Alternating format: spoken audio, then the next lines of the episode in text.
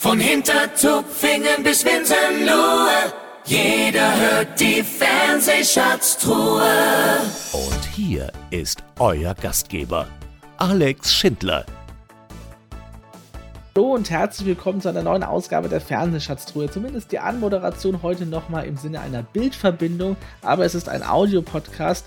Äh, wir möchten euch aber so ein kleines bisschen schon ähm, ja, äh, anteasern, euch gegenüber anteasern, dass wir in Zukunft mehr auch für YouTube machen werden und äh, unsere Gäste auch verstärkt und nicht nur für den Audio-Podcast einladen werden, sondern auch mit äh, einer ähm, Videoverbindung. Heute allerdings nochmal äh, ein reiner Audio-Podcast und zwar mit einem Gast, der, ähm, wie auch schon der ein oder andere Gast in den vergangenen Staffeln, fast jede Bühne Deutschlands kennt. Er ist ähm, einer der ähm, gefragtesten und beliebtesten Warm-Upper, neben eben den Kollegen Marco Laufenberg und Christian Oberfuchshuber, die wir ja in den letzten Staffeln schon im Podcast hatten. Heute geht es um René Tramnicek. Und ähm, ja, der macht zum Beispiel viel ähm, auch zusammen mit Günther Jauch. Und äh, das Besondere an ihm ist, äh, er ist nicht nur beschränkt auf eben Warm-up-Moderationen, sondern macht auch ganz, ganz viele andere Moderationen. Da werden wir uns heute ein bisschen unterhalten und natürlich auch, ähm, wie er dazu gekommen ist und wie er die Arbeit eben beim Fernsehen und bei den verschiedenen Fernsehshows ähm, so empfindet. Also, heute zu Gast und viel Spaß mit ihm, René Travnicek. So, und da ist er, René Travnicek. Hallo. Servus, hallo, schön, dass es geklappt hat.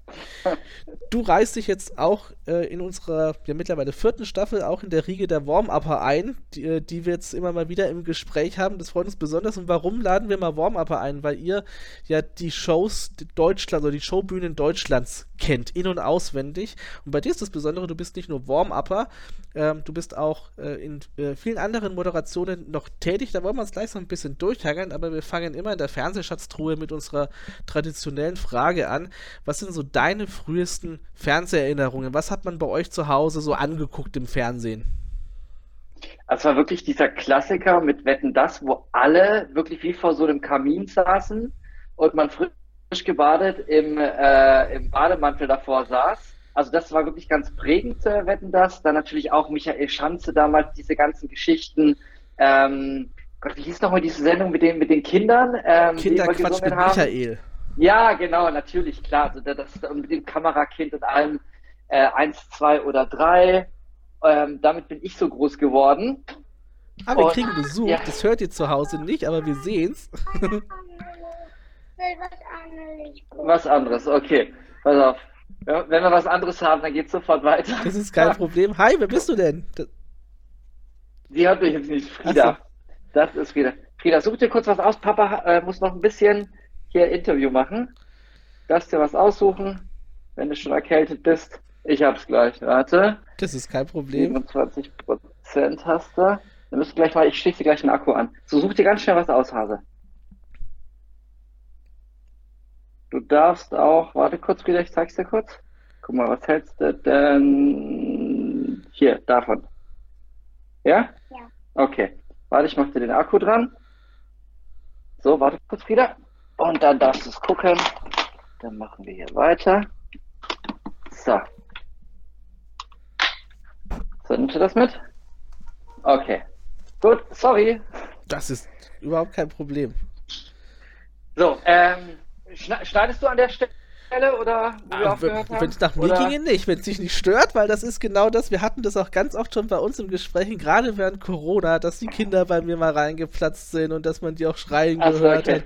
Da, da erinnere ich mich an ein schönes Gespräch mit Thomas M. Stein, wo man das im Hintergrund halt auch gehört hat. Ähm, ist das so, ähm, das ist ja in deinem Beruf sehr, sehr schwierig, wenn die Kinder krank sind, ne? weil du musst ja, du hast ja als Warm aber keine Möglichkeit, Homeoffice zu machen. Ne? Nee, Homeoffice geht wirklich nicht. Da muss dann äh, meine Frau, die glücklicherweise Beamtin ist, einspringen. Ja. Ähm, von, von daher geht es, geht es da ganz gut. Aber ähm, ja, von den Arbeitszeiten her, klar, äh, mittags muss ich weg, äh, ja. ob ich will oder nicht. Man ruft nicht mal eben kurz bei einer Produktion wie äh, Let's Dance oder sonst wo an und sagt, ah, geht heute leider nicht. Er ja. guckt, wie er es hinbekommt. Das äh, ist leider nicht möglich. Das stimmt. Ja. ja. Wir wollen mal so ein bisschen drüber sprechen, wie es dazu kam. Ne? Wir haben jetzt da eben mit den äh, Kollegen Christian Oberfuchs super und Marco Laufenberg äh, schon verschiedene Viten, ist, ist, das der Plural von Vita? Vitas, Viten, ja, Lebensläufe oder äh, ja auch Geschichten gehört. Und mich würde mal interessieren, ähm, wie bist du zum Warm-Upper oder zur Moderation gekommen? Denn du hast ja erstmal was ganz anderes gemacht, wenn ich so deine Homepage richtig studiere. Genau, ich habe Hotelfachmann gelernt und Gruppier im Spielcasino. Und irgendwann, habe ich damals noch in Stuttgart gelebt, bin ich in eine Lokalität abends und wollte mir die gelben Seiten äh, besorgen, weil ich nach einem, glaube ich, nach einem Fitnessstudio gesucht habe. Und da war ein Casting von ähm, Herzblatt ah. in dieser Lokalität. Und dann haben die mich angesprochen und gesagt, sag mal, ähm, du siehst ja ein netter Typ und so. Ähm, wir sind von Herzblatt. Herzblatt war damals eine, eine, super tolle Sendung, hatte einen ganz, ganz, ganz guten Ruf. Und dann haben die gemeint, ja, wir haben hier gerade ein Casting, hast du nicht Lust? Und ich so, ja, ich bin Single, klar, äh, lass mal machen. Dann hatten wir so einen abgetrennten Raum von der Lokalität. Und dann habe ich da ein bisschen Spönkes gemacht und äh, keine drei Wochen später war ich schon in Unterföhring. Da wurde damals äh, Herzblatt aufgezeichnet. Ja. Damals war mein Moderator Pierre Geissensetter. Ah. Und äh, Genau. Das ist schon und, die spätere äh, Herzblatt-Ära, ne? Genau, das war dann die spätere Herzblatt-Ära. Und dann äh, bin ich da ja, quasi aufgetreten und dann haben die gemeint, ich sag mal, René, du bist echt ein, ein, lustiger Kerl. Mach's doch so, wenn du jetzt in der Sendung gleich bist, vielleicht fällt dir irgendwas Lustiges ein, was du noch in deine klassische Vorstellung noch äh, äh einbauen kannst. Und dann habe ich mir eine kleine äh, Mini-Comedy-Nummer einfallen lassen und es hat dann alles super funktioniert. Die Sendung war vorbei. Und dann klingelt auf einmal drei, drei vier Wochen später das Telefon. Du, René, unser Warm-Upper, der ist ausgefallen. Du hast es so nett gemacht, kannst du dir vorstellen, Publikum zu unterhalten, im richtigen Moment zu klatschen und äh, so ein bisschen die Sendung zu erklären, was wichtig ist. Ich so, ja klar, warum nicht? Äh, bin ich dabei. Und dann haben die mich eingeladen, dann habe ich das Warm-up gemacht und das hat, ich habe mir so ein paar Nummern überlegt und es hat erstaunlich gut funktioniert. Leute haben viel gelacht und danach habe ich mir so gedacht, gibt's doch gar nicht. Man kriegt Geld dafür, dass man im richtigen Moment anklatscht und dass man lustige Sachen in den Pausen macht. Wie geil ist das denn bitte? dann habe ich meine, meine Ausbildung fertig gemacht und bin dann, nachdem ich die Ausbildung fertig hatte, habe ich noch ein bisschen gearbeitet und dann habe ich mir gedacht so, ach, Warm-Upper, das wäre doch irgendwie ein ganz cooler Beruf. Und dann bin ich nach München gezogen und habe auf der Straße für 10 Mark die Stunde Publikum angeworben für Arabella und für Nicole am Nachmittag. Ah. Und warum habe ich das gemacht? Die Agentur, die für das Ticketing zuständig war, hat auch die Warm-Upper gestellt. Ja. Und dann bin ich denen so lange auf den Keks gegangen, bis die irgendwann gesagt haben, ähm, ja, okay, komm, ähm, heute haben wir Not am Mann, dann mach halt eben mal ein Warm-up bei Nicole am Nachmittag. und dann habe ich das gemacht. Und ich muss dazu noch sagen, dass ich davor einen echt gut bezahlten Job als Gruppier hatte. Also es war ein richtig richtig cooles Einkommen. Und ich bin nach München gegangen, wirklich für 10 Mark die Stunde, weil ich gesagt habe, ich will Warm-Upper werden. Also wirklich alles auf eine Karte gesetzt. Das war eine Passion quasi für dich. Genau, absolut. Also ich habe wirklich von, äh, ich muss mir kein, keine, keine Sorgen um Geld machen, auf, ich fange jetzt da an, wo man, ja, im Prinzip, wenn du dir was zu essen kaufst, im Regal guckst, ob es den Toast nicht noch eine Etage tiefer günstiger gibt. Ja. Weil mit 10 Mark die Stunde auf der Straße Leute ansprechen, da wirst du halt logischerweise nicht reich mit. Aber das war es mir wert, weil ich unbedingt halt Warm-Upper werden wollte. Dann wurde das bei Nicole am Nachmittag und bei Arabella teilweise da auch immer mehr und mehr. Und irgendwann äh, habe ich dann den, den Bogen hinbekommen, durch einen bekannten Warm-Upper äh, äh, äh, nur die Liebe zählt, äh, das Warm-Up machen zu dürfen in Köln. Michael Kostler? Nee, das, das war damals, äh, den kenne ich auch noch. Äh, Heiko Iskro war das damals. Oh, den kenne ich nicht. Hieß der der hat das ewig lange für, für Nicole am Nachmittag gemacht. Und durch den bin ich nach Köln gekommen zu Nur die Liebe zählt. Und dann wurde das sukzessive immer mehr und mehr und mehr. Und so bin ich dann quasi durch Herzblatt zum Warm-up gekommen. Das ist echt interessant, aber das, wenn man bei Herzblatt ja mitmachen möchte, und du hast es jetzt ja eben schon erzählt, ähm, wenn, wenn wir mal diese Frage stellen, was habt ihr denn früher Fernsehen geguckt, dann gibt es entweder immer diese Bonanza-Fraktion oder diese EWG-Fraktion oder Wetten das Fraktion. Also ihr wart ja mehr die Show-Leute. Ja. Das heißt, du als Kind warst auch schon so Fernseh-Fanmäßig mehr in diesem Show-Bereich angesiedelt Ja. und dachtest, Ja. also ist zum Beispiel bei mir, also ich, ich sitze jetzt ja hier und mache Podcast und habe es ja nie geschafft, Warm-Upper zu werden oder Fernsehmoderator zu werden, aber meine Vorstellung war auch immer, so als Kind, irgendwann kommst du da mal raus und dann sitzen da 1500 Leute in der Sporthalle Böblingen oder sowas und die klatschen dann, weil du da rauskommst. War das auch so deine Vorstellung von diesem Beruf? Ähm, damals, als ich als Kind davor saß, habe ich immer nur gedacht, so Leute wie, wie Thomas Gottschalk, die mal live zu treffen, das wäre so das Größte. Mhm. Die waren für einen immer so komplett unnahbar, so, so Halbgötter in Weiß. Ja. Und ähm, äh, all die Leute im Prinzip, für die ich heute fast mehr oder weniger tagtäglich arbeiten darf, habe ich damals unglaublich bewundert. Auch ein Kai Pflaume fand ich damals toll. Auch bei Und, Herzblatt ähm, angefangen, ne? Auch bei Herzblatt angefangen, genau. Und ähm, ja, aber so dieses selber da zu stehen und zu moderieren, das, das da hat mir damals die Vorstellungskraft dazu gefehlt.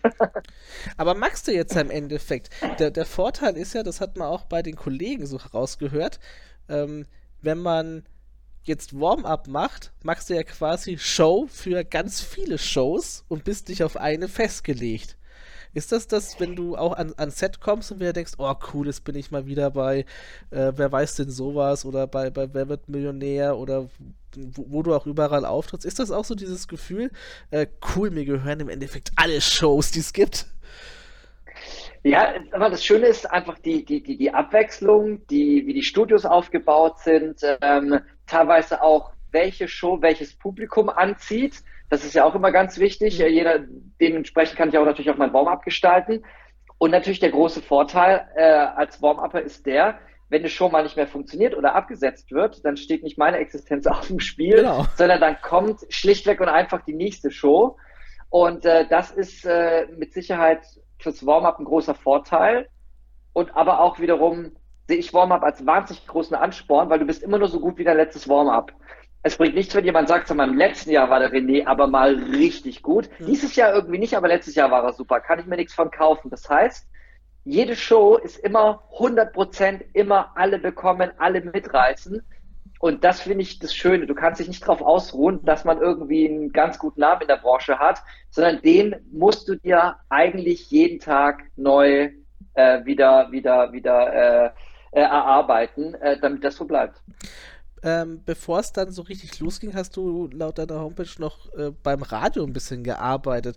Ich kenne Moderatoren, die sagen, äh, Radio ist eher ihr Medium als Fernsehen oder die, die Bühne. Du warst da als Reporter unterwegs. War das für dich nur so eine Zwischenstation oder war das so dieser Ausflug, hm, vielleicht ist Radio doch eher das mit Stimme und äh, Emotionen arbeiten? Wie, wie, wie war das für dich beim Radio?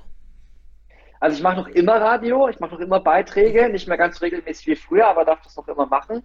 Ähm, Radio ähm, durfte ich reinschnuppern, weil ich den, der Chefredakteur damals von Radio Erf bei mir im Haus wohnte und mitbekommen so. habe, dass ich Warm-Up bin. Hat gemeint, ob ich mal ein Praktikum machen will, habe ich das gemacht.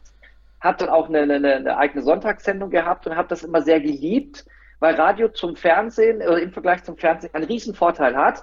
Ich habe eine Idee, und dann, wenn der Chefredakteur sagt, die ist cool, dann setze ich die am nächsten Tag um. Dann gehe ich auf die Straße, hol mir äh, O-Töne, Mhm. ähm, bastel mir eine Geschichte zusammen und bring die Geschichte einfach in der eigenen Sendung.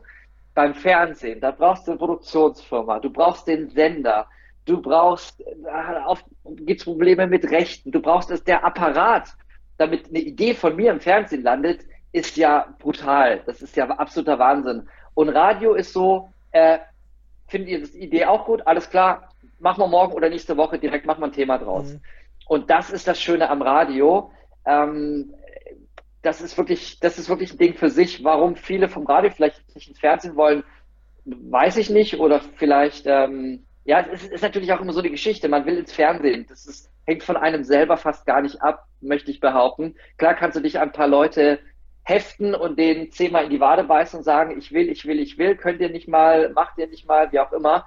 Aber im Endeffekt brauchst du nachher drei, vier Leute und zwei Entscheider, die sowas von an dich glauben, ähm, damit das funktioniert. Das ist schon echt heftig.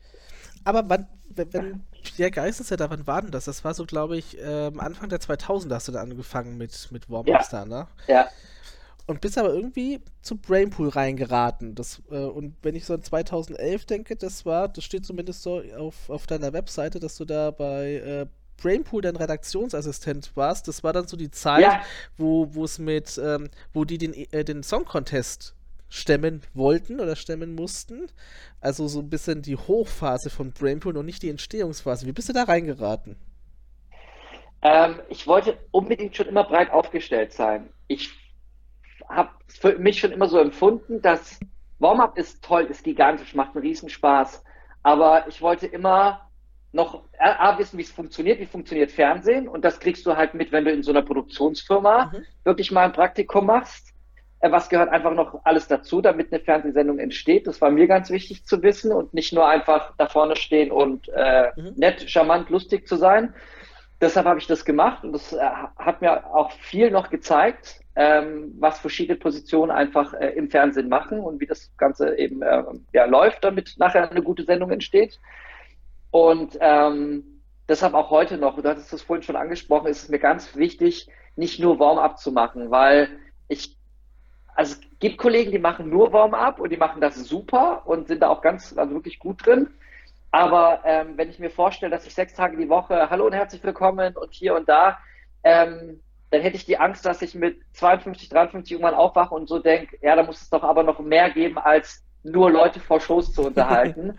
äh, deshalb ähm, finde ich es wichtig, dass man noch ein paar andere Sachen macht. Aber das muss wie immer jeder für sich selbst entscheiden. Wie alt Aber, bist du denn jetzt? Ich bin 48. 48, okay. Ja, und wenn du sagst, es bis. Wie, wie lange kann man sowas machen? Wie lange kannst du dir vorstellen, sowas zu machen? Ich habe Warm-Up in Amerika erlebt. Die haben Warm-Up gemacht für damals, ähm, ja, mit Doug Heffernan, äh, King of Queens. Äh, die haben ja, das sind ja Shows, die werden vor, ja, ja, der, die haben äh, äh, diese Shows vor Publikum ja. aufgezeichnet. Das Publikum ist ziemlich erhöht. Und dann ist das Set, du guckst als Publikum von oben in das Set rein und das Set ist aufgegliedert in fünf Teile, Wohnzimmer, dann geht's eine fingierte Treppe hoch, dann geht die Treppe aber wieder runter und sind im Schlafzimmer und so genau. weiter. Und das wird halt live produziert, weil die die Lacher im Amerikanischen wirklich nehmen. Mhm. Also die, die, das ist nicht wie im Deutschen, da müssen die Lacher eingespielt werden, weil es mit der Synchronisation sonst nicht klappt. Und wenn Gag nicht gut ist, dann kommt der Autor rein, schreibt den Gag um und guckt, dass die Redaktionen vom Publikum eben noch größer sind. Ja. Und ähm, Oh Gott, was jetzt habe ich mich gerade in der, in der, nee, da bleib, verloren. Nee, nee, da bleiben wir ähm, mal kurz hängen. Das interessiert mich nämlich auch ja. schon lange. Äh, wenn du sagst, ja. äh, wenn ich jetzt mal jemanden habe, der da mal gesessen ist, ist das schon mal cool. Also man muss sich ja vorstellen, Sitcom ist ja so aufgebaut, dass du da so Box, so, so Setboxen hast. Das heißt, die Tribüne ja. ist sehr, sehr lang gezogen.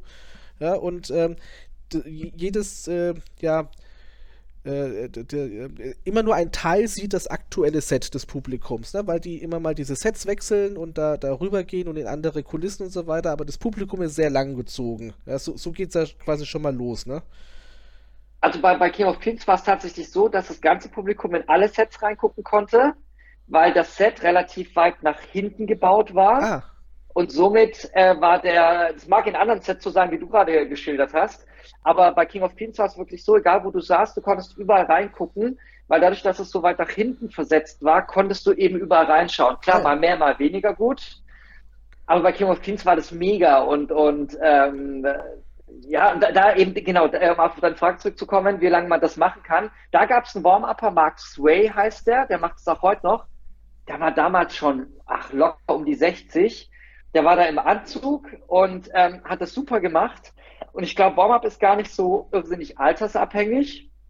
Es sei denn, vielleicht du machst ein Warm-up für eine Show von irgendeinem jungen Comedian und da sitzen jetzt 20-Jährige, dann ist mit 60 vielleicht, da musst du wirklich das sehr charmant machen und, und, und, und die ganz anders abholen. Aber grundsätzlich glaube ich, wenn man das mit Liebe macht, und ich merke das zum Beispiel auch beim Morgen von Let's Dance, wenn das Publikum ab der ersten Sekunde merkt, der hat da Bock drauf, der nimmt sich selber nicht zu ernst. Der findet das selber lustig, dass wir am Anfang fünf Minuten durchklatschen, nimmt auch das noch auf die Schippe. Solange die, du eine Verbindung zum Publikum hast und das Ding nicht runterrotzt, mhm. sondern die einfach merken, ey, der, der, der, der, der lebt es, der liebt es, der hat da Bock drauf, jetzt habe ich auch Bock drauf als Zuschauer, dann kannst du das super lange machen aber um nochmal darauf zurückzukommen, ich will nicht mit 60 dastehen und, und auf die Frage, was machst du beruflich, sagen, nur Warm-up. Das wäre mir einfach zu wenig. Also du bist vom Beruf Moderator.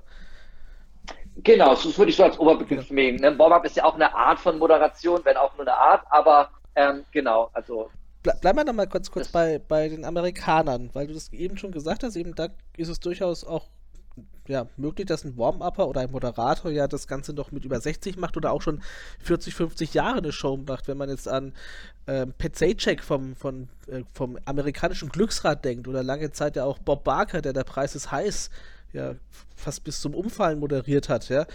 Ähm, bei uns ist das ja nicht so. Bei uns äh, herrscht ja immer noch so ein gewisser Jugendwahn. Wenn du in Amerika warst und dir das mal angeguckt hast, was machen die Amerikaner anders in Bezug auf ihren Moderator oder ihre Moderatorinnen? Die vergöttern die wirklich. Die lassen die auf Wolke 7 schweben. Was ich damit meine, ist, ich habe da mit einem äh, äh, Moderator drüber gesprochen, die haben einen Tross von sieben Leuten um die rum. Da ist einer nur dafür zuständig, dass sofort nach der Show dein Wagen bereitsteht. Ein anderes dafür zuständig, dass, dass du dein Lieblingsgetränk hast, dass es die perfekte Temperatur hat. Das mag sich jetzt alles für uns hier in Deutschland total überzogen anhören und so weiter. Aber im Prinzip geben die ihren Moderatoren eine unglaubliche Wertschätzung. Und denen soll es an nichts fehlen. Und jetzt werden in Deutschland die Moderatoren nicht, äh, äh, nicht schlecht behandelt oder so. Aber das, was die in Amerika äh, äh um ihre Stars äh, drumherum machen, ist einfach dass sie denen äh, den größtmöglichsten roten Teppich jeden Tag geben, den man sich nur vorstellen kann. Also die gucken wirklich, ähm, dass es denen extrem gut geht und ähm, für die haben die nochmal gefühlt einen anderen Stellenwert. Jetzt kennst du ja viele Moderatoren ähm, in Deutschland.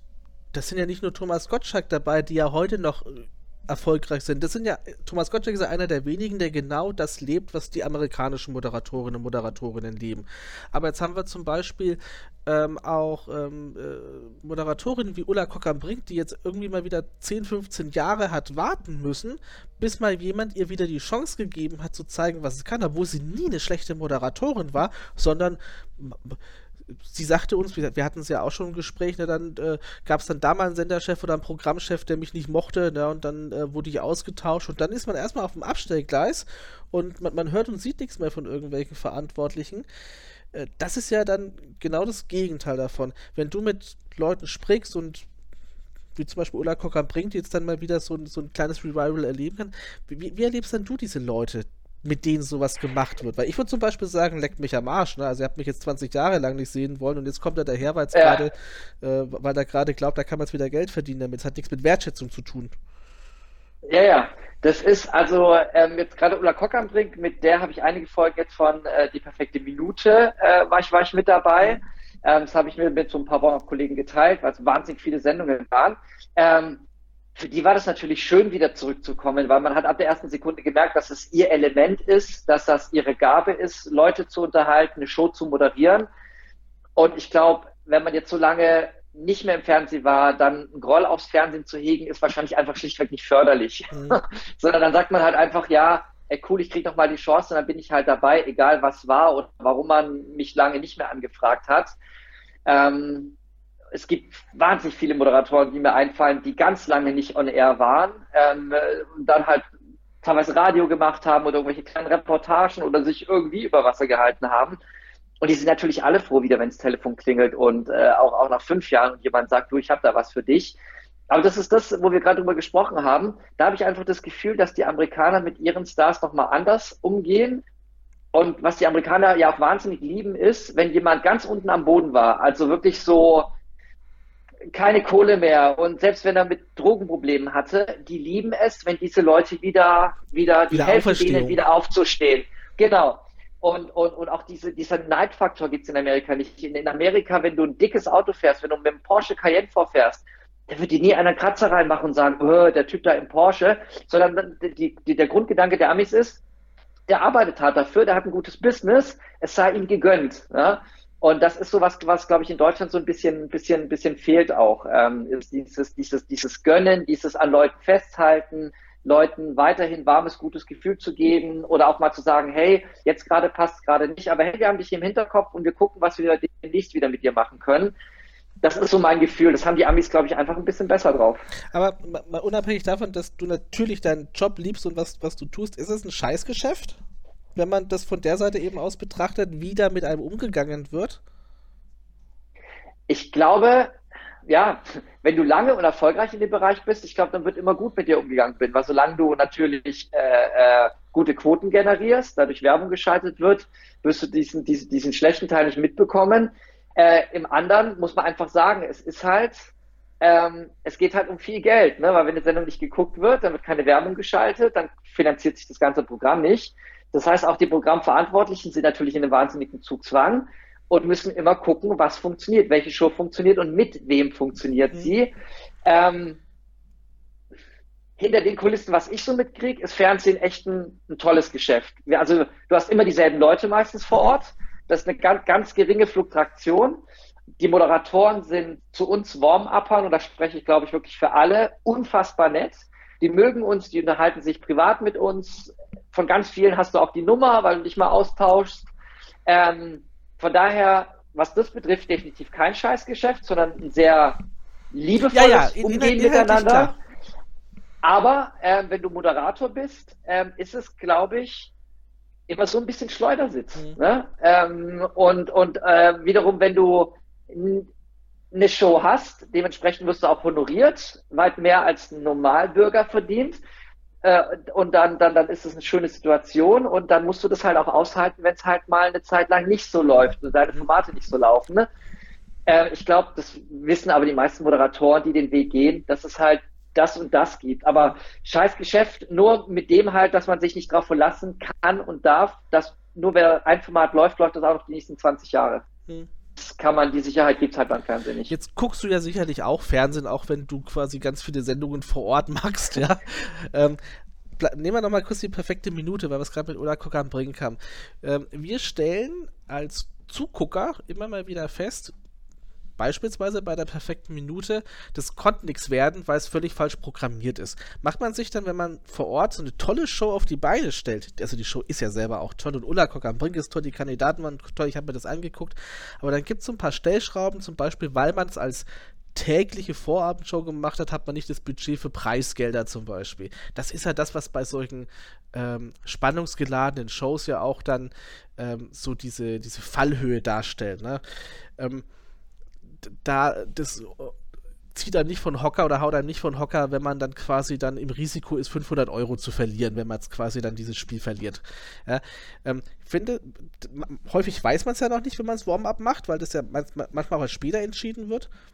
Aber macht man sich da auch so Gedanken, sag mal, ihr, ihr Redakteure, äh, ich bin auch Zuschauer, was denkt ihr euch dabei, wenn ihr sowas da am Vorabend verheizt? Ja? Was macht ihr da auch da mit den Leuten und zum Beispiel auch mit Ulla, die da sicherlich woanders besser aufgehoben wäre.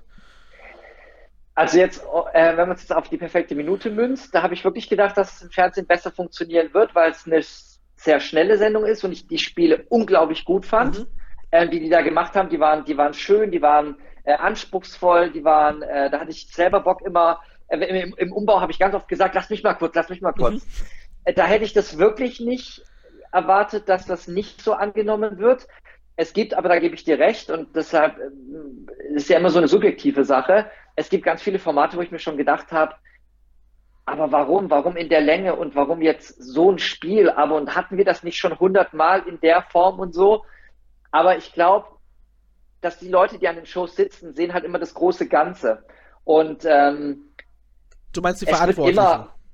Die Verantwortlichen, ne? die sind ja das große Ganze und wenn ich ein Spiel nicht toll finde, dann sagen die halt, ja, aber vielleicht für die in der Konstellation an Spielen funktioniert das aber. Ähm, aber klar, es gibt immer wieder Momente, wo ich so denke, ich hätte es anders gemacht, aber äh, es das heißt jetzt nicht, dass mein anders besser gewesen wäre, sondern halt anders. Ne? Mhm. Ähm, das, ist, das ist ganz schwierig. Ähm, gibt vielleicht auch Leute, die sich ein Warm-up angucken und denken so, ja, äh, ich hätte es anders gemacht, ne? Und, und, und der Rest findet super. Also das ist immer sehr, sehr subjektiv, aber klar hat man immer eine eigene Meinung und es gibt Formate, wo ich rausgehe und denke so, wie geil war das denn bitte? Ja. Das ist Fernsehen genauso wie ich es liebe und Formate, wo man sagt, ja, äh, meins war es jetzt nicht, aber deshalb gebe ich ja im Warm-up nicht weniger Gas. Ne? Das ja, klar. Ja, man will halt trotzdem alles geben. Aber klar, es gibt immer Momente, wo man denkt, haben wir nach 20 Jahren äh, Fernsehen, äh, warum macht man das noch immer so und so? Ja. ja. Kommen wir mal so ein bisschen zu deiner Arbeit und zu deiner Technik. Ihr seid ja da so ein bisschen unterschiedlich und ich, ich habe leider noch nicht das Vergnügen gehabt, dich zu treffen und zu sehen. Ja, also äh, ich, ich kenne diverse Warm-up, aber ich war leider noch nie in einer Show, in der ähm, du das Warm-up gemacht hast. Da haben wir uns irgendwie immer wieder verpasst. Und ähm, jetzt weiß ich aber, wenn ich so ein bisschen auf deine Instagram-Seite äh, schaue, ähm, dass du ein bisschen anders an die Sache rangehst wie die meisten anderen Kolleginnen und Kollegen. Es gibt, wenn ich jetzt an Oberfuchshuber denke, der sagt ja immer den großen Moderator an oder Moderatorin, dann kommt dann selber raus, das ist so der Einstiegsgag. Oder Marco Laufenberg, der sagt gar nichts, der ist schon die ganze Zeit so vorne auf der Bühne und hustet mal irgendwann kurz ins Mikrofon rein und macht sich dann bemerkbar und dann geht es so ein bisschen los, dass er so der Publikumsbetreuer ist. So, wie, wie magst das du und wie hast du so deine Art und Technik so ein bisschen entwickelt für dich? Also ich starte immer mit einem Rap. Mhm. Äh, du hörst bei mir ein Grundbeat, so ein bisschen Latin-mäßig. Dann spreche ich schon drüber, hey, Ladies and Gentlemen, heute geht's los, schön, dass ihr alle da seid, herzlich willkommen zu, bla bla bla.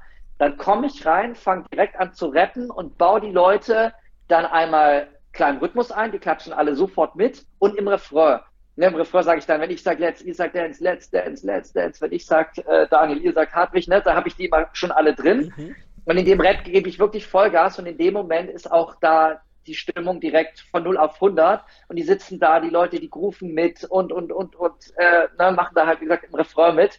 Also sehr, sehr musikalisch starte ich das Warm-up. Dann habe ich einen Sampler dabei, da sind ganz viele Sounds mhm. gespeichert. Und für alle, die das nicht kennen, äh, ein Sampler ist nichts anderes als ein Gerät, wo ich auf 96 Tasten, ähm, wenn ich eine Taste drücke, dann ein Sound abgespielt wird, den ich da hinterlegt habe. Der ist dann über die Studiobeschallung äh, vernetzt. Da habe ich eine, eine eigene Sendestrecke. Und das heißt, ich kann unglaublich flexibel und schnell im Warm-up reagieren. Ich habe ganz viele Tanznummern. Äh, ich hole zwei Leute nach vorne, mache eine Backstreet Boys Tanznummer. Ähm, ich stepp im Warm-up. Ähm, ähm, ähm, bei der Stepptanznummer teile ich die Leute in Blöcke ein. Stepp, hör auf, zeig auf den einen Block, die klatschen einmal. Die, die anderen machen dann, hey, dann lasse ich Musik dazu laufen. Dann steppe ich wieder zur Musik, baue die Leute wieder ein. Also ich gucke immer, dass die Leute im Prinzip eine sehr schöne, unterhaltsame, fröhliche Show vor der Show haben. Ja. Das, was Marco macht oder Christian, ähm, die quasi äh, alles im Gespräch irgendwie so sich aufbauen, äh, funktioniert auch super. Das ist deren Art, das Warm-up zu machen. Für mich war es immer, äh, ich will steppen, rappen, tanzen. Ich will, dass, dass die, die Leute viel Musik mitbekommen und, und dass die im Prinzip so ein bisschen, dass ich wie eine Überraschungstüte für die bin. Ja. Ich fange mit dem Rap an. In der nächsten Werbung hole ich die Steppschuhe raus. In der wieder nächsten Werbung fange ich an zu tanzen mit Publikum. Äh, dann mache ich irgendwas mit 90er-Jahre-Songs mit dem Sampler zusammen und dass die Leute danach im, im besten Fall rausgehen und sagen, boah, Warm-up war, hat mega Spaß ja. gemacht, krass, was der alles mit uns gemacht hat. Und das ist meine Herangehensweise, die für mich funktioniert, für andere funktioniert es halt einfach anders. Ja, klar, klar, das ist mir auch schon sehr aufgefallen, dass so jeder seine Art und Weise haben muss, damit es auch funktioniert, damit es authentisch ist, weil es gibt, glaube ich, nichts Schlimmeres, wie wenn das Warm-up schon nicht authentisch ist. Ne? Ja, und da ist ja, dann der, genau. der, der, Christian mehr so der auch optisch exzentrische, ja, der Marco eher so der ruhige genau. und ich merke schon, du bist dann schon so mehr der, äh, der, der Showman. Ja?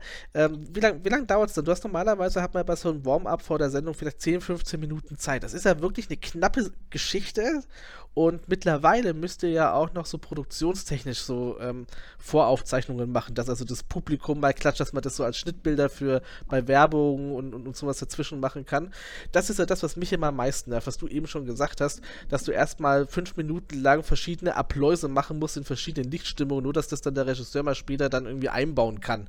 Ähm, was kriegst du da für Anweisungen, was du da quasi noch vorher abzuarbeiten hast? Also es gibt natürlich Abläufe, die wir aufzeichnen müssen, weil alle Kameras natürlich dann aufs Publikum schauen können, wir die Schnittbilder im Schnitt sehr gut verwenden können. Aber selbst dieses Abläuse anklatschen kann man wunderbar lustig mit dem Publikum verpacken.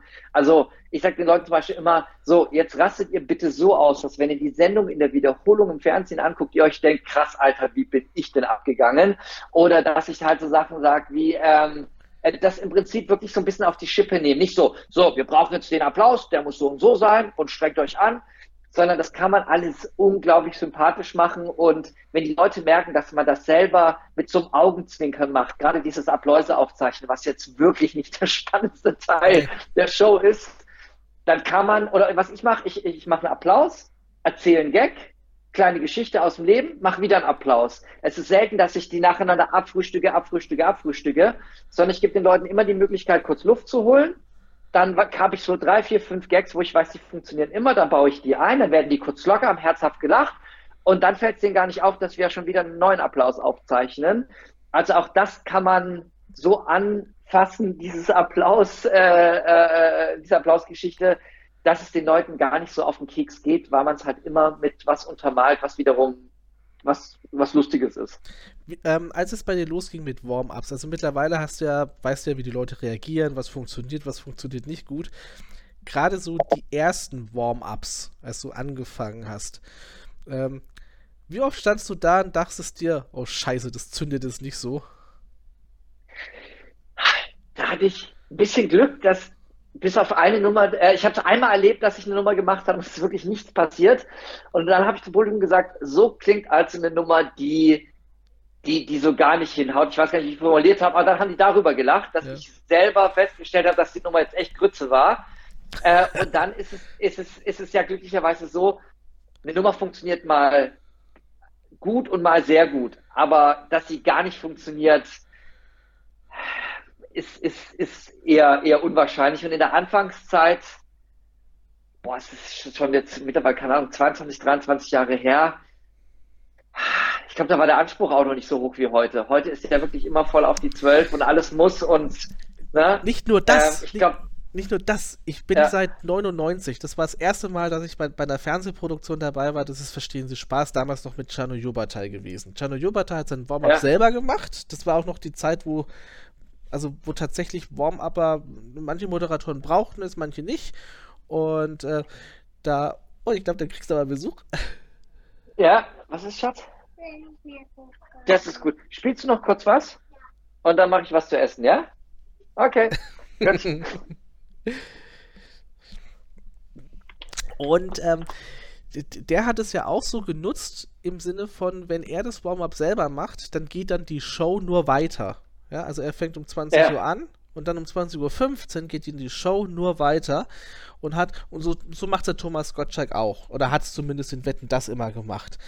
Ähm, äh, Harald Schmidt zum Beispiel, weil du es gerade gesagt hast, mit so einem, mit so einem Gag, ja, der, der sagt ja auch mal, wenn so ein Gag versemmelt wurde, das ist eigentlich so für ihn das Schönste, weil dann kann er so ins Publikum gucken und sieht so diese Ratlosigkeit, wenn so ein Gag völlig im Sand verläuft.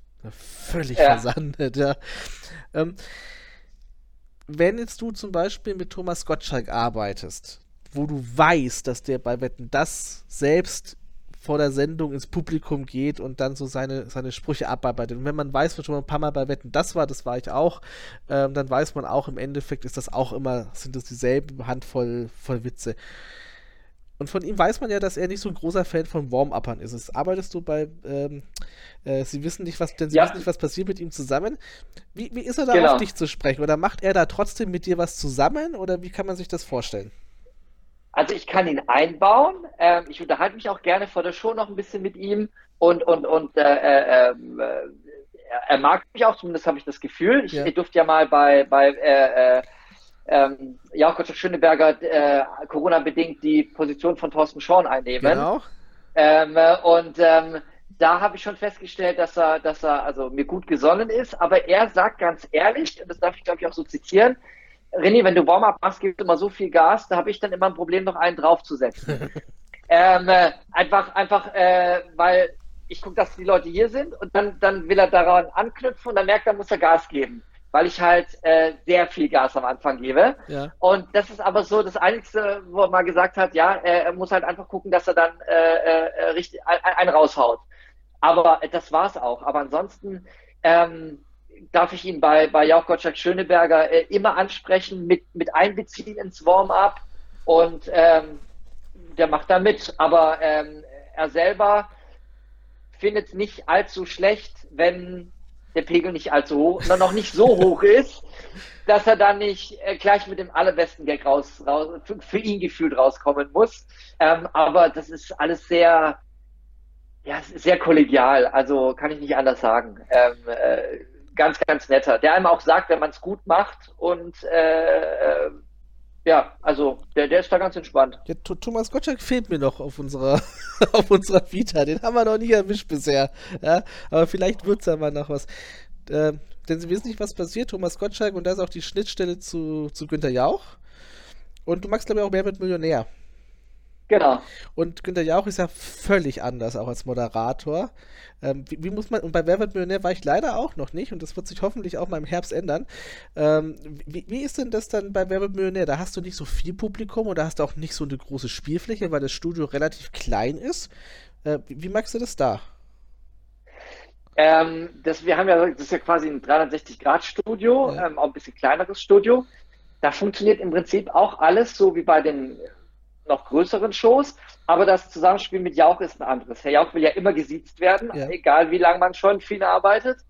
Und es ist eigentlich total cool. Herr Jauch lässt sich wahnsinnig schön in Pausen abholen mit Sachen, die ihn interessieren oder die er skurril findet. Wenn ich einen Jauch in der Pause zum Thema Auto anspreche, es ist ein riesen Autonah, der weiß alles über Autos. Äh, dann hat er, dann ist er sofort Feuer und Flamme. Wir haben uns mal über Elektroautos unterhalten und habe ich ihm die Geschichte erzählt, äh, äh, wie ich mit meinem Auto eine Cola-Dose also ins Lenkrad reinmache und das Auto dann noch immer denkt, es wäre jemand am Steuer und ich deshalb quasi mit einer Cola-Dose im Lenkrad geradeaus fahren kann. Fand er super spannend und da hat er und, und das Schöne ist, der hat einen unglaublich großen Humor. Also einen Jauch kann man auch mal ein bisschen foppen. Ja? ja. Also ähm, den, den kann man auch mal einen Spruch geben oder halt sagen, äh, Herr Jauch, äh, wir hatten Ihnen heute die Krawatte rausgelegt, war das wieder Mutti, weil so einen schlechten Geschmack können Sie doch gar nicht haben oder irgendwie sowas. Mhm. Dann nimmt er das mit Humor und springt da direkt drauf auf und der lässt sich gerne mal veräppeln und dem kannst du wirklich mal einen Spruch mitgeben. Und da ist der eine nicht böse. Ich weiß natürlich, in welchem Rahmen ich mich bewegen ja. darf. Aber dem kannst du mal eine mitgeben und dann feuert der zurück und das Publikum hat den Spaß seines Lebens. Günter Jauch und Gottschalk sind ja schon so richtige Fernsehinstitutionen seit, e seit ewiger Zeit, seit 100 Jahren in Anführungszeichen, also die beiden das erste Mal getroffen bist. Ne? Ähm, und es hieß dann, du darfst Warm-up zum Beispiel für Wer wird Millionär machen. Ich glaube, wer, wer, wird Millionär, war das deine erste Jauch-Show? Ich meine ja. ja. Ich meine ja. Und als du dann äh, also erst einmal mit Günter Jauch zusammenarbeiten durftest, was, wie geht man denn da ran? Also hat man da schon Muffensausen oder? Ja, ja, weil Jauch ist halt echt so, Jauch ist halt wirklich auf einem, auf einem imaginären Thron und das ist einfach eine Institution und, und ich glaube, Jauch ist einer der wenigen Menschen in Deutschland, der könnte, der könnte echt äh, sich was erlauben und die Leute würden es ihm verzeihen, weil man ihn einfach so mag, so schätzt und ja, so liebt halt für das, was er macht und für das, wie er ist. Und, und, und, und, und ähm, der hat ja mal einen Spruch rausgebracht, das werde ich nie vergessen. Da hat ihn ein Kandidat gefragt, Herr Jauch, was würden Sie mit einer Million machen? Da hat er ja auch gesagt, ich würde es zu den anderen legen. Ja, ja genau. wir hatten Tränen in den Augen und er dann sofort, oh, jetzt geht's garantiert wieder ein Shitstorm. Jauch kann das bringen jeder andere hätte man gesagt, was für ein bonierter Vogel, was, was, äh, ne, was soll das und muss man sowas? Und ein Jauch nimmst du sowas nicht krumm, weil der lacht dabei mit seinem bübischen Lächeln und denkt man nur so, ja, verdammt, er hat recht, ja, warum soll er was anderes sagen? Ne? Aber ja, das erste Warm-up, habe ich echt gedacht, boah, der große Jauch, pass bloß auf, dass du dem gerecht wirst und dass du, dass du das so machst, wie, wie ein Herr Jauch das möchte. Aber der hat mir ganz schnell die Angst davor genommen und ähm, ich sage es immer so, in der Branche ist es natürlich so, wenn du es so machst, wie der Moderator das möchte oder wie es ihm gefällt, dann ist er super. Wenn es nicht so läuft, kriegst du es ganz schnell mit. das, das, das glaube ich. Ist denn, ähm, ja, einer wie Günther Jauch, der jetzt da, äh, ist, ist der auch so einer, der sagt, eigentlich bräuchte ich es gar nicht, aber es ist gut, dass du da bist, aber ich könnte es auch selber machen? Oder sind die schon ganz froh, dass es da jemanden gibt, der das Publikum vorher anheizt? definitiv. Also ich mache das mit einem Kollegen zusammen, mit dem, äh, äh, mit dem äh, Thomas Pfeffermann. Ähm, wir teilen uns Wer wird Millionär, weil wir einer alleine einfach das auch alles nicht abdecken kann. Mhm. Und ähm, wenn einer von uns nicht kann, dann ist wirklich Alarm im Studio. Dann ist wirklich, boah, wer zur Hölle kann der Dritte sein? Mit wem kann der ja auch? Ähm, also das ist schon, die versuchen das ganz klein zu halten, weil es Herrn Jauch wirklich wichtig ist, wer da vorne steht und wer das Warm-up macht und auch wie er es macht. Mhm. Also wenn da irgendeiner ist, finde er, find er doof. Also das ist, äh, ist ihm ganz wichtig, dass das Warm-up äh, so läuft und auch die Appläuse so kommen, wie er es kennt, wie er es gewohnt ist. Ähm, da, da liegt er ganz viel Wert drauf. Also der wird, der wird das nicht gerne selber machen und dann sagen, mir doch egal, ob da jetzt ein Warm-up ist. Hast du schon mal erlebt, dass du quasi dann gerufen worden bist, weil es eben bei einer anderen Produktion nicht so funktioniert hat mit dem Warm-up wie gedacht und dann musstest du ran? Ja, das war jetzt, glaube ich, aber nicht bei Jauch, aber es gab schon andere Produktionen, wo dann einfach der Moderator gesagt hat, das kann ich nicht, das will ich nicht, ich will nicht diese Art von Warm-up. Äh, übernimm bitte. Das gab's schon. Äh, äh, ja, nicht oft, also auch gut so, aber äh, das passiert. Ja, das, Was ich mal erlebt habe, das war auch Verstehen Sie Spaß mit äh, Frank Elstner noch. Der, der, macht das ja auch nicht. Der kam auch teilweise vor der Sendung gar nicht raus. Das war mal so, mal so. Ähm, und also ich bin mir sicher, da ist der Warm-Upper ausgefallen. Das hat man irgendwie gemerkt, weil da hatten sie dann irgendjemand auf die Bühne geschickt und du hast auch gemerkt, also mal streng genommen, wenn du so wie ich bestimmt schon 100 Sendungen live gesehen hast und davon dann eben ja. fast 100 Warm-ups, ja, dann und ein bisschen, also ich bin ja auch jemand, der auf Leute zugehen kann, mit Leuten reden kann und so weiter und du hast dir mal so 10 Standard-Gags eingespeichert und hast sie in deinem Repertoire, dann kommst du über die Runden, behaupte ich jetzt einfach mal, ohne den Beruf ja. gering schätzen zu wollen. Aber dann hast du mal so, ja, ja. so, ein, so ein Notprogramm auf jeden Fall drauf. Und du hast gemerkt, das konnte der überhaupt nicht. Der hat versucht, äh, ja, jetzt machen wir mal einen mittleren Applaus, jetzt machen wir mal einen lauten Applaus, jetzt machen wir mal einen leiseren Applaus. Warum auch immer, es war eine Live-Sendung, da wurde nichts geschnitten. Ähm, und dann äh, irgendwann da, da hat er irgendwie eine Anweisung von, von, vom Aufnahmeleiter bekommen, hat er auch nur gesagt, äh, oh, alles klar, ich bin gefeuert worden, tschö. Und dann ist er rausgegangen und dann hat es noch eine Minute gedauert und dann kam der Vorspann. Und ich dachte mir auch die ganze Zeit, aber ich habe mich nicht getraut. Eigentlich hätte ich runtergehen müssen, meine Chance nutzen müssen. Pass mal auf, ich mach das jetzt mal, ne? aber du ja, weißt ja, ja, nicht, wie bei einer Live-Produktion ähm, da auch der Produktionsstab reagiert, wenn du da einfach vom Publikum da runter und da meinst es da den, den, den Larry geben zu müssen, ja. Ja, bei der Live-Sendung schwierig wahrscheinlich. Ja. Aber ich sag mal, man klappt trotzdem, hat trotzdem geklappt, die Sendung war deshalb nicht schlechter, ja. Aber äh, solche Situationen gibt es anscheinend. Du magst auch, äh, wir sind jetzt ja beim Warm-Up hängen geblieben, ähm, bei QVC bist du, glaube ich, du bist äh, äh, ein, eine Art auch äh, Dyson-Botschafter. genau, ich mache bei QVC alles, was Dyson, also ich habe sieben Sauger zu Hause, Lüfter und alles, genau. Ja, ja. Äh, Dyson Staubsauger habe ich tatsächlich auch, muss, ich, muss ich zugeben, ja. Ähm, QVC ist eine völlig andere Schiene und eine völlig andere Art, ja. äh, was zu präsentieren, zu moderieren und ähm, da geht man doch auch nicht einfach hin und sagt, oh, äh, ich würde mal gerne Teleshopping machen. Ja? Nee, das, äh, da hast du recht. Ähm, bei mir war es so, dass damals einer von QVC in, bei Let's Dance saß und sich gedacht habe, boah, netter, sympathischer Kerl, den laden wir mal ein zu einem Casting. Die haben fast jede Woche dort Castings, weil diese äh, äh, Produktexperten, wie sich das nennt, was ich mache, ähm, da tun die sich immer schwer, welche zu finden, weil du sollst frei erzählen, du musst die Sets aufbauen, du musst alles vorbereiten, du musst die technischen Sachen so verpacken, dass du aber auch jeden damit abholst, mhm. aber nicht langweilst und so weiter. Und äh, äh dann habe ich ein ganz klassisches Casting dort gemacht und hatte wahrscheinlich wie viele andere auch davor gedacht, oh, Home Shopping, ganz im Ernst, ist bei mir auf Kanal 798 so ungefähr. Ja. Und wer schaut das bitte?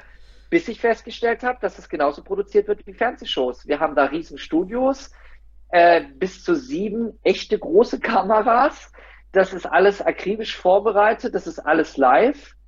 Und es macht einen unglaublichen Spaß, weil ähm, ich halt live etwas machen kann, spontan auf das reagieren muss, was der Moderator mir vorgibt.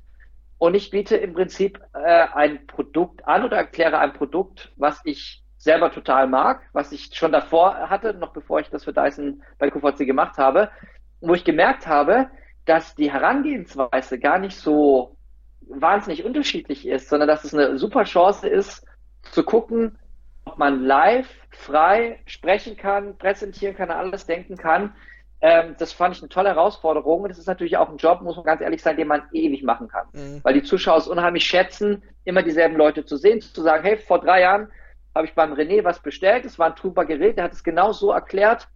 Und es war auch so, wenn wo ich es nach Hause bekommen habe. Drei Jahre später denkt er sich, ach, da ist der René wieder. Oh, das interessiert mich jetzt aber auch. Habe schon damals gute Erfahrungen bei dem gemacht bestelle ich ist mir. Ist doch so ne? personalisiert, das hätte ich gar nicht gedacht. Wobei ich habe früher, ja. ich habe früher so mit also das hört sich jetzt dumm an, wenn an, andere gehen da saufen, äh, mit 14, 15, habe ich mir auch gern mal so äh, äh Home Order Television angeguckt, gerade so die Heimwerker mhm. oder ich bin ja in der Elektronik-Ecke oder Technik-Ecke so ein bisschen ja, angesiedelt. Ja. Und äh, ich, ich, fand das tatsächlich so, wird aber heute, denke ich mir, wer, wer, macht noch, wer, wer stellt noch im Teleshopping, aber es ist ein unfassbares Geschäft, wenn man auch mal Ralf Dümmel hört und, und Judith Williams bei, bei der Hülle der Löwen. Das ist, ist, ist ja unfassbar, was da noch läuft, ja. Also. Das ist wirklich unfassbar. Also wenn du, ja, ja, also wenn du die, die, die, die Zahlen hörst oder was da umgesetzt wird, also äh, Dyson zum Beispiel setzt bei QVC äh, mehr um als alle Mediamarkt, Saturns und Online-Händler in ganz irre. Deutschland. Äh, ne? Also ich glaube, QVC hat, ich meine, sieben Millionen feste Kunden. Also ne, nicht Karteileichen, sondern die regelmäßig darüber ihre Küchengeräte, ihre Kuscheldecken, ihren Staubsauger und so weiter äh, darüber ordern. Ähm, es ist im Prinzip das, das, Amazon für Leute meistens so zwischen 50 und 70, mhm. weil du kriegst alles erklärt, du kriegst alles gezeigt. Wenn du es nach Hause bekommst, weißt du, wie es funktioniert, weil du die Präsentation eine Stunde angeguckt hast oder vielleicht auch nur zehn Minuten. Aber äh, ja, ich habe früher auch drüber geschmunzelt. Mittlerweile weiß ich, wie es produziert wird, wie es gemacht wird und finde es großartig. Aber das muss nicht jeder großartig finden. Ja, ne? Das ist äh, Zwei Fragen. Aber, ähm, ja. Zwei Fragen habe ich noch. Und zwar, einmal sitzt du auch gerne bei Fernsehshows noch im Publikum und schaust dir auch mal gerne sowas an? Ich habe die Zeit nicht mehr. Also, wenn ich jetzt in den Kalender gucke, im Juni, wenn ich jetzt mal mein Juni vorlese, 1. Juni Take Me Out, 2. Juni Take Me Out, 4. Juni QVC, 5. Juni Take Me Out, 6. Juni Take Me Out, 7. Juni Grill den Hensler. Äh, und so geht es komplett im Juni durch. Ähm, ich habe schlichtweg keine Zeit, äh, mich wo reinzusetzen. Wenn ich mal mitkriege, dass ein Kollege äh, auf dem Studiogelände ist, dann gucke ich mir so die ersten 10, 15 Minuten mal mit an, einfach zu gucken, was machen die Kollegen, wie ist deren Show. Aber äh, dass ich einen Abend mir Zeit nehme, mir eine Show anzugucken, das geht nicht mehr. Das Aber wenn vorbei. du die Zeit hättest, würde dich das noch interessieren? Ja. Oder weil man schon so viele Shows gesehen hat, weiß man, das ist dann gar nicht mehr so interessant. Nee, ehrlich gesagt hätte ich mal richtig Bock, mir den ganzen Abend anzugucken. Also ich muss mal gucken, ob ich mir das irgendwann mal echt gönne, äh, einfach mal wirklich äh, nur in großen Anführungszeichen Publikum zu sein.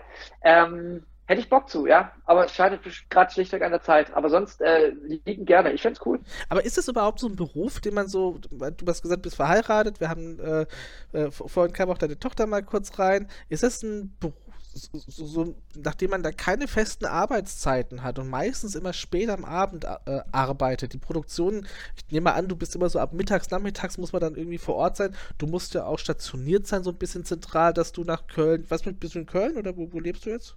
Äh, Aachen. In Aachen, ja, okay, das ist ja nicht weit weg, aber ähm, da musst du mal nach Berlin oder nach München runter oder sowas oder äh, der, das ist ja kein Beruf, wo man dann abends um 18 Uhr, 19 Uhr heimkommt und dann auch schon mit der Familie abends dann Rührei isst. Äh, das stimmt. Und das ist auch mit der, mit so ein bisschen Grund, warum ich eben nicht nur Warm-up mache, sondern auch noch QVC oder andere Moderationen, die teilweise tagsüber stattfinden, damit ich eben noch mehr von den Kiddies habe, weil wenn man keine Familie hat, ist es mega. Ne, du kannst ausschlafen, du kannst deinen, deinen Tag schön mhm. strukturieren morgens, du kannst alles besorgen, einkaufen, kochen, keine Ahnung. Und bis mittags weg. Und ich mache halt dafür immer morgens die Kinder fertig, bringe die in den Kindergarten, bringe die in die Schule, gucke, dass ich die damit bekomme. Ähm, und habe mittlerweile mein Leben halt so umgelegt, dass wenn halt die Kinder Ferien haben, dass ich dann mir auch wirklich mehr Ferienzeit gönne als früher, mhm. damit ich einfach noch mehr von denen habe. Aber ich gebe dir recht, die Arbeitszeiten sind nicht familienfreundlich. das muss man ganz klar so sagen. Gibt es irgendeine Show, die auf deiner Liste noch fehlt, wo du sagst, äh, Mensch, schade, dass sie mich dafür noch nicht angefragt haben, da hätte ich schon immer mal gerne das Warm-up gemacht. Warm-up überlegen.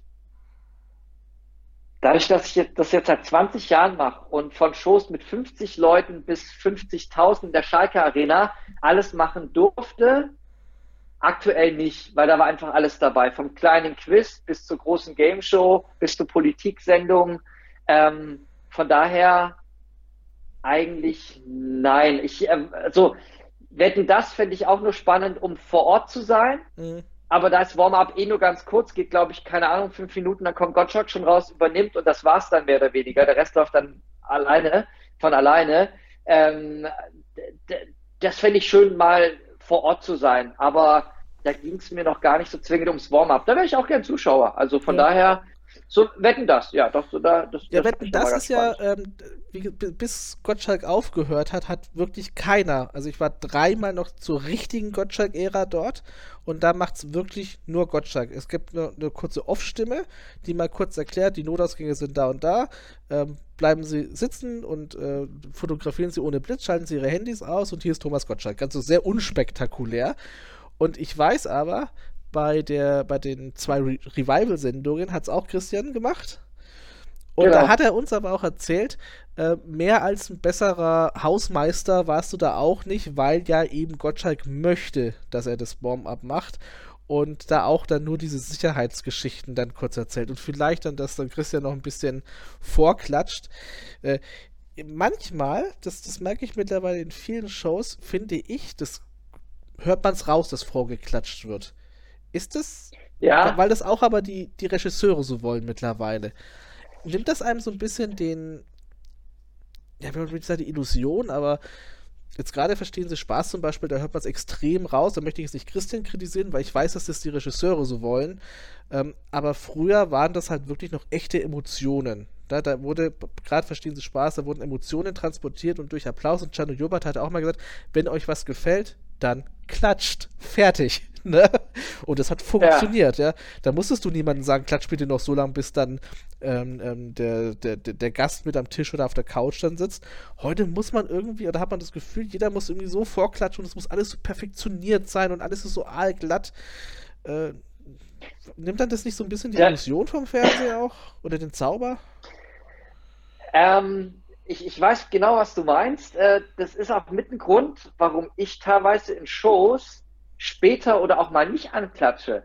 Und danach auch dem Regisseur sagt, da habe ich nicht angeklatscht, weil wir, wenn wir alles beklatschen, dann ist die Wertigkeit nicht mehr da. Genau. Ähm, wir brauchen da Unterschiede. Und ähm, es gibt wiederum teilweise Abläuse, die muss man einfach geben, weil die dann sagen, hey, oder wo, wo ich dann merke, da muss der Moderator nochmal auf die Moderationskarte gucken. Da haben die einen Gang von rechts nach links. Das ist klar. Wenn da nichts stattfindet. Ne? Aber ähm, und dann ist natürlich auch wichtig, dass man so anklatscht, dass man gemeinsam mit dem Publikum anfängt zu klatschen. Es gibt manchmal, ich höre das auch aus, du hörst es so genau. und dann klatscht der Rest mit. Und das sollte man als Warm-Upper versuchen. Es geht nicht immer, weil das Publikum auch nicht immer so mitzieht. Aber so zu machen, dass man dieses nicht hört. Ja. Ja? Und dann wirkt es schon ein bisschen homogener. Aber ähm, ich habe aber wiederum auch schon Shows erlebt. Ich bleib, plaudere jetzt mal auf, aus dem Nähkästchen. Bitte. Vor drei Wochen kam, kamen die Macher von Let's Dance zu mir und haben gemeint, sag mal, René, die stehen mittlerweile nach jedem Tanz haben wir Standing Ovation. Gibst du das an oder machen die das alleine? Weil das ist schon fast ein bisschen viel. Und da habe ich der Produktion gesagt, ich würde es gerne auf meine Fahne schreiben, dass die wegen mir aufstehen, aber nein, die finden das so cool hier, die Tänze, dass sie das jedes Mal mit Standing Ovation honorieren und ich sage am Anfang der Show auch immer, wenn sie es richtig cool finden, das ist die größte Wertschätzung, großer Applaus oder wenn sie aufstehen. Aber nur, wenn sie es so empfinden. Und bei, bei Let's Dance hat es wirklich überhand genommen. Also, das, das, das, früher gab es Shows, da habe ich so gemacht, ne, die Hände so nach oben, ne, steht mhm. bitte auf, jetzt wäre der richtige Zeitpunkt. Das habe ich hier und da mal schon gemacht. Ist aber bei Let's Dance schlichtweg nicht nötig. Mhm, ne? und, und in den Pausen halte ich auch die Stimmung nur hoch, äh, damit die Leute einfach sich nicht langweilen und damit die Spaß haben und damit die genauso gut drauf sind im, im, im, im Warm-up wie in der Show. Aber in der Show ist die Begeisterung, das Begeisterungslevel einfach unglaublich groß. Also das, das, also es kann auch andersrum laufen lassen, wenn die Produktion wirklich sagt, es ist schon fast zu viel und ich kann noch nicht mal was dafür, weil die Begeisterung einfach schon, die Grundbegeisterung so groß ist. Es fällt mir zum guten Schluss doch noch eine Frage ein. Gibt es erstmal irgendeine ja. Anweisung, wo du gesagt hast, nee Leute, das mache ich nicht, das ergibt keinen Sinn? Ja, klar, wenn wenn wenn, es irgendwie heißt, ähm, es, es, es gab schon Shows, da war der Satz einfach noch nicht zu Ende, die Pointe war noch nicht zu Ende gesprochen und wenn es da mittendrin im Satz heißt und jetzt ein Applaus, dann habe ich den später angestimmt, weil ich gesagt habe, nee, nee, es war doch gar nicht die richtige Stelle dafür. Ach, du kriegst das ins Ohr die ganze Zeit, dass du jetzt Applaus Ich habe ich, ich hab die Regie die ganze Zeit im Ohr, ich habe Dauerstrich Regie. Ich höre, was vorne passiert, ich höre, was im Ohr passiert und wenn ich höre jetzt einen Applaus und ich fühle aber, dass der im Studio jetzt noch drei Sekunden braucht, weil das Timing mhm. sonst nicht stimmt, dann gebe ich den drei Sekunden später. Das ist aber was, das traut man sich nicht in den ersten fünf Jahren als ja, Warm-Upper. Ähm, und, und meistens ist es dann auch völlig okay, wenn ich danach zum Regisseur gebe und sage dann, hey, äh, lieber so und so, da habe ich erst später angeklatscht oder nicht, äh, dann ist es zu 99,9 Prozent so, dass sie sagen, ja, ja, klar, du war alles gut. Ne? Wenn, mhm. wenn du bist ja im Studio, ne? wir sind da vor Monitoren und allem drum und dran. Und äh, wenn du den Satz hast aussprechen lassen wollen, dann ist es völlig in Ordnung. Also das wird einem dann nicht rumgenommen. Es war wie immer schön, was aus der Welt der Shows und Produktionen zu erfahren. Sehr gerne. Und du kommst jetzt mal in eine Show, wo ich Warm-up mache zur Hölle. Ja, äh, ja gerne. Also ich, ich, bin, ich bin ja auch tatsächlich mittlerweile seit äh, kurz vor Corona bin ich jetzt endlich nach acht Jahren auf der Warteliste, soweit dass ich Werbemillionärkarten kriegen kann. ne? Das oder äh, Joch Gottschalk Schöneberger. Ich äh, wenn wir wieder zu, privat plaudern, gebe ich dir die Termine durch, dann sagst du mir, wann du kommen willst und dann setzen wir dich da rein. Dann komme ich, das, das machen wir auf jeden Fall, da machen wir was aus. Wir sind jetzt im Kontakt und dann äh, kriegen wir da auf jeden Fall was hin. Und wenn du mal genau. ausfällst, ruf mich an, dann ähm, hoffe ich, dass ich dich vielleicht mal würdig ersetzen kann. Du lebst meinen Traum, den ich nie verwirklichen konnte, weil ich meinte, ich muss arbeiten gehen. Ich habe das schon rausgehört. Ich habe das schon rausgehört. Ähm, da quatschen wir doch mal, wenn du mich bei äh, Jochmutter Schöneberger dieses Jahr besuchen kommst. Also, da habe ich noch so viele Termine im Kalender. Kommst du vorbei, quatschen wir doch ja, mal. Ja, dann überleg noch was. Also, René, es war mir ein Fest. Vielen Dank und äh, alles Gute für dich. So, genug quatscht für heute. Denn nun geht es aus dem Retrokosmos wieder zurück in die Gegenwart. Aber die Fernsehschatztruhe kehrt zurück. Selbe Stelle, selbe Welle. Die Fernsehschatztruhe. Zu hören auf allen gängigen Podcast-Portalen wie Amazon Music, Audio Now, Spotify und Apple Music. Alle Folgen immer griffbereit auf unserem YouTube-Channel und auf unserer Homepage www.fernsehschatztruhe.de. Bis bald. Hintertupfingen bis Winsenlohe, jeder hört die Fernsehschatztruhe.